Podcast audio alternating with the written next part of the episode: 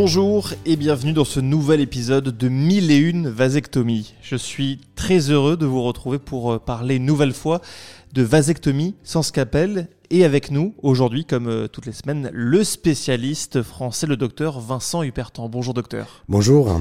Vous êtes l'auteur du livre L'Encyclopédie et vous avez euh, franchi en novembre 2023 la barre des 1001 vasectomies. C'est impressionnant.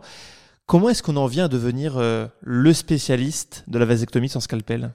Oui, c'est des histoires particulières. Vous savez, nous tous, nous sommes tous formatés par euh, nos histoires de vie, et par, euh, par des rencontres.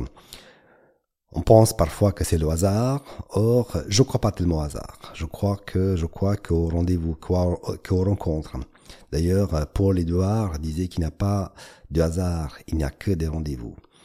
Et comme dans une espèce d'analyse, si je regarde mon parcours, mon passé, chaque fois les choix majeurs de ma vie, euh, du métier, de la spécialité, de l'intervention, c'était des rencontres uniques qui ont façonné et ont modifié à vie mon, mon parcours. Alors, on va raconter euh, votre rencontre avec la médecine qui, je crois, se passe euh, au fin fond des Carpates. On le racontera dans un instant, mais je crois qu'avant de devenir médecin, vous vous posiez des questions. Vous ne saviez pas si vous vouliez être euh, analyste, mathématicien, médecin, plein de questions. voilà, racontez-nous un petit peu tous les choix qui s'offraient à vous. Bah, C'était, vous savez, je crois pas que avant 18 ans, on est capable de savoir ce que l'on aime. C'est on pousse nos enfants à choisir euh, le type de bac, la spécialité, le métier. Or, c'est très difficile parce que que sait-on euh, de la vie à 17 ans? C'est c'est compliqué. Hein et euh, dans, dans mon pays, on devait à 18 ans savoir le métier. Donc à 18 ans, on vous pousse à choisir un métier que vous allez exercer toute votre vie. Et que, imaginons que tu rates le choix, finalement, c'est un métier qui, qui est une corvée. En, en lycéen, j'étais un fou des mathématiques. J'ai toujours donné les maths, c'était du concret, c'était de l'analyse, c'était, c'était ma joie, c'était des mathématiques. Donc je voulais travailler dans le domaine de l'informatique. En même temps, on savait que durant le communisme, c'est plus facile d'être médecin. Hein, tu as plus d'opportunités, c'est un métier qui semble plus noble et qui est plus intéressant. Donc, j'étais poussé par tout le monde, y compris par ma famille, à faire médecine, alors que moi-même, j'étais pas encore décidé à faire médecine. Alors je précise que vous êtes originaire de, Roumanie, vous l'avez pas dit. Donc toutes ces questions qui se mélangeaient euh, dans votre tête quand vous aviez 18 ans, on n'est pas sérieux quand on a 18 ans, on connaît bien cette euh, phrase, jusqu'au jour où vous partez en randonnée, je crois, dans les Carpates, et, là il y a un événement qui va finalement un petit peu mettre de l'ordre dans votre tête.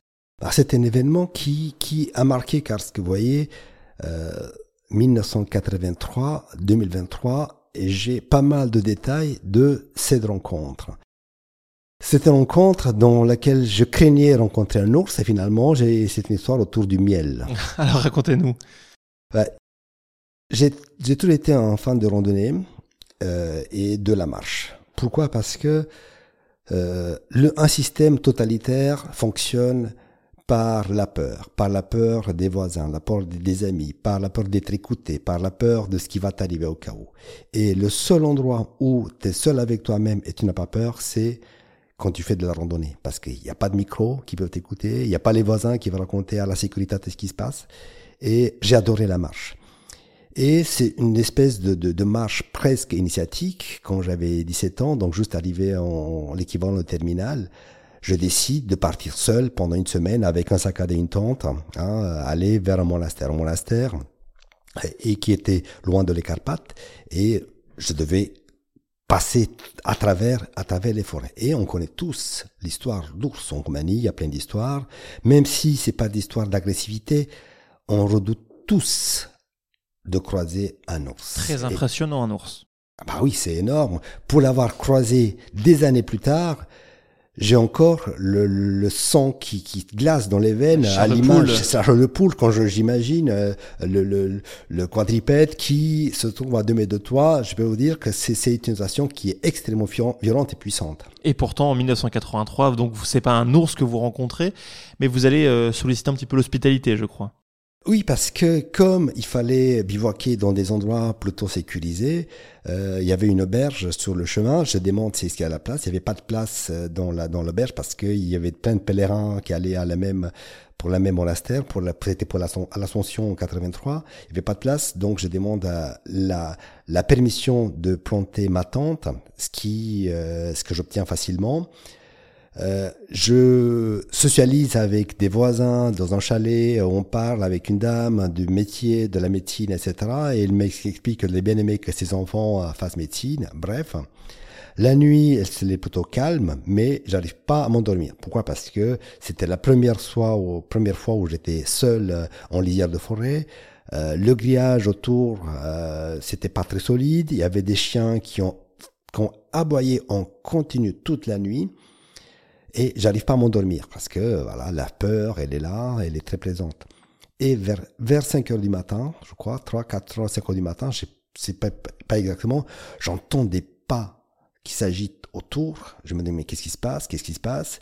Et au moment où je m'apprêtais à voir la pas de l'os qui rentrait dans la tente. Finalement, finalement, c'est le fils de la dame qui vient me chercher. Docteur, docteur. Alors que 17 ans, t'es pas docteur. Vous n'étiez pas docteur encore. Ah, Vous même pas, sûr de vouloir, de vouloir être docteur. Voilà, donc j'étais un peu étonné, j'étais un peu sonné d'ailleurs. Venez vite, euh, ma mère s'est brûlée. Donc, euh, euh, comme pensait futur médecin que j'ai ce qu'il faut dans la trousse de premier secours, en fait je n'avais rien, j'avais pas juste de la gaz, pas grand chose d'autre, mais j'avais deux ingrédients qu'on utilise souvent, c'était du lard et du sendou, parce qu'on sait que le gras est bon cicatrisant, et j'avais du miel. Le gras et le sendou, il y avait était plein de sel, donc euh, j'ai voulu mettre euh, sur la plaie, mais c'était pas terrible parce que du coup, je me suis rendu compte que ça brûle et il me restait que la solution du miel. Or, j'avais lu dans un livre d'aventure que le miel c'est fantastique, c'est cicatrisant, ça aide, ça apaise. On n'avait pas tellement le choix. J'applique le miel, je fais un bandage avec la gaz et miracle. Cinq minutes après, plus aucune douleur. Et beaucoup plus que cette histoire d'absence des douleurs, c'est le regard, c'est la gratitude, c'est, c'est le sourire de cette dame qui est passée de la souffrance aiguë, c'était très douloureux, à l'apaisement, était apaisée. Morale de l'histoire, toujours avoir du, du miel sur soi. C'est trop utile, y compris, c'est bon en randonnée, avoir du miel parce que c'est très énergisant et en même temps, c'est bon à titre de cicatrisant.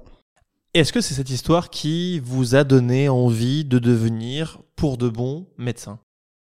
Pas tout à fait, mais c'est une histoire qui a marqué quelque part car j'ai compris ce que j'aime dans le métier. Ce que j'aime dans le métier, ce n'est pas tellement l'acte en soi, c'est pas tellement ce que je fais, hein, c'est ce que j'obtiens de la part des gens que j'ai soignés. C'est ce retour, ce remerciement, cette gratitude, ce regard qui est apaisé, euh, c'est ça qui donne du sens au métier de médecin.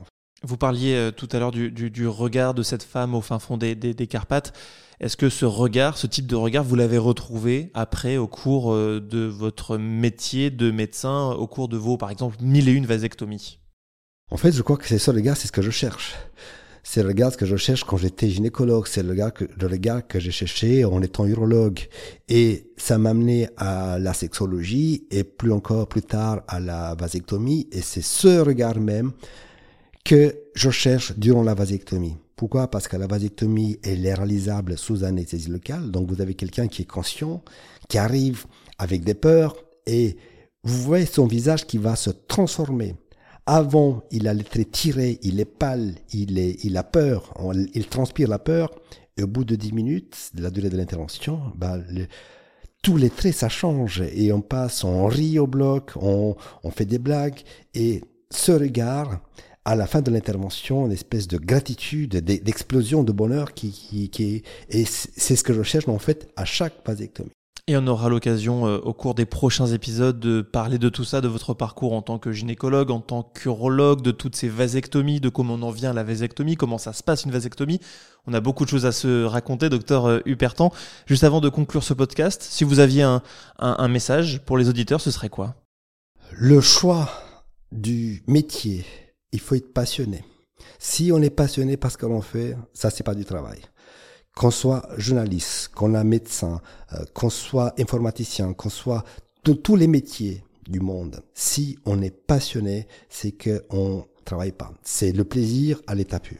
Et on entend bien votre passion quand vous nous racontez vos, vos histoires. Merci beaucoup, docteur Hupertan. Merci à vous. Chers amis auditeurs, on se retrouve très bientôt pour un nouvel épisode consacré à la vasectomie sans scapel. Si vous avez aimé cet épisode de 1001 vasectomie, je vous invite à le partager euh, sur les réseaux sociaux, à vous abonner également sur vos plateformes de podcast préférées. Si vous avez également des idées ou des histoires liées à la vasectomie à nous raconter, vous pouvez nous écrire à audio.upertan.com et nous on vous dit à très vite.